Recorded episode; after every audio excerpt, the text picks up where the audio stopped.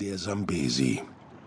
Mit 2574 Kilometern der viertlängste Fluss Afrikas.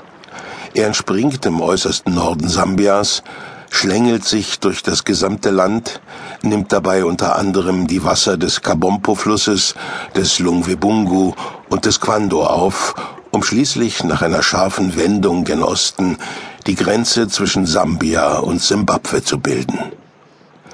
Als breites Band strömt er nun durch das flache Land. Vor Jahrmillionen haben Vulkanausbrüche die Landschaft geformt, haben Felsspalten aufgetan und das Basaltgestein eingerissen. Und hier, rund 1000 Kilometer von seiner Quelle entfernt, vollzieht der Sambesi eine faszinierende Wandlung. Er wird zum tosenden Wildwasser. Es brodelt und sprudelt und schäumt, und schließlich stürzt er wie eine weiße Wand aus Wasser in eine mehr als hundert Meter tiefe Schlucht. Die berühmten Victoria-Fälle. UNESCO-Weltnaturerbe und der mächtigste zusammenhängende Wasserfall der Erde. Bis zu 550 Millionen Kubikmeter Wasser in der Minute rasen über die Felskante. Immerhin 1,7 Kilometer ist der Sambesi an dieser Stelle breit und eine gigantische Gischtwolke hängt über dem Spektakel. Bis zu 300 Meter hoch kann sie werden und ist über 30 Kilometer weit zu sehen. Moshi Yatunya nennen die Einheimischen deshalb die Fälle. Das bedeutet donnernder Rauch. Erst Mitte des vorvergangenen Jahrhunderts bekamen sie von dem Missionar und Afrikaforscher Dr. Livingston den Namen Victoria-Fälle, erklärt Guide Bernhardt. Dr. Livingston was born in Scotland. Dr. Livingston war Schotte und er hat die Fälle 1855 das erste Mal gesehen. Damals war es nicht einfach herzukommen. Als er den breiten Fluss entdeckte, dachte er, das ist ein gottgegebener Highway ins Innere Afrikas und folgte dem Flusslauf. Unterwegs hörte er von den Fällen und stellte sich beim Schief auf der sambischen Seite vor, um schließlich die Fälle zu entdecken.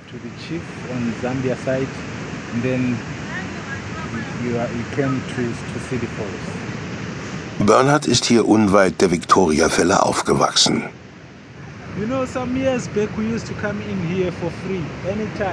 Früher konnten wir jederzeit herkommen.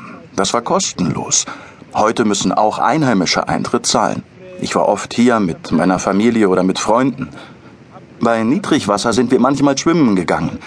Wegen der Krokodile ist das heute nicht mehr erlaubt. Aber als Kinder haben wir das gemacht und einmal wäre ich fast mit dem Fluss gegangen. Meine Freunde und ich hatten einen speziellen Badeplatz um da hinzukommen, haben wir immer eine Kette gebildet, Hand in Hand. Dabei habe ich den Halt verloren und bin ausgerutscht. Meine Kumpel konnten mich gerade noch rechtzeitig packen. Vielleicht so 30 Meter vor der Kante. Das war schaurig. Sekunden später und ich wäre weg gewesen. That was scary. Seconds ago. Wer den richtigen Platz kennt, kann in der Trockenzeit bei Niedrigwasser oberhalb der Fälle auch gefahrlos baden gehen. Devil's Pool heißt das natürliche Becken, in dem man direkt bis an die Kante schwimmen kann. Eine natürliche Felswand unter der Wasseroberfläche bewahrt die Badenden davor, mit den Wassermassen in die Tiefe gerissen zu werden. Auf der gegenüberliegenden Abbruchkante verläuft parallel zu den Fällen ein Rundweg. Er führt durch einen kleinen Regenwald, der sich in Dauergischt und Wassernebel gebildet hat. Ein immergrünes kleines Biotop mitten im trockenen Mopane und Dornenbuschwald. Hier gedeihen Kapfeigen, Mangobäume und wilde Dattelpalmen, die parasitäre Sambesi-Feige umschlingt mit ihren würgenden Luftwurzeln Waterbury- und Mahagonibäume und an den steilen Felswänden klammern sich hell leuchtende Farngewächse. Eine Sinfonie in allen Grünschattierungen, in der immer wieder kleine und große Regenbogen funkeln. Nach seinem Sturz fließt der Sambesi durch eine kaum mehr als 50 Meter breite Schlucht, die er sich selbst bis zu 250 Meter tief in das Basaltgestein geschnitten hat. Ein Eldorado für Abenteuer.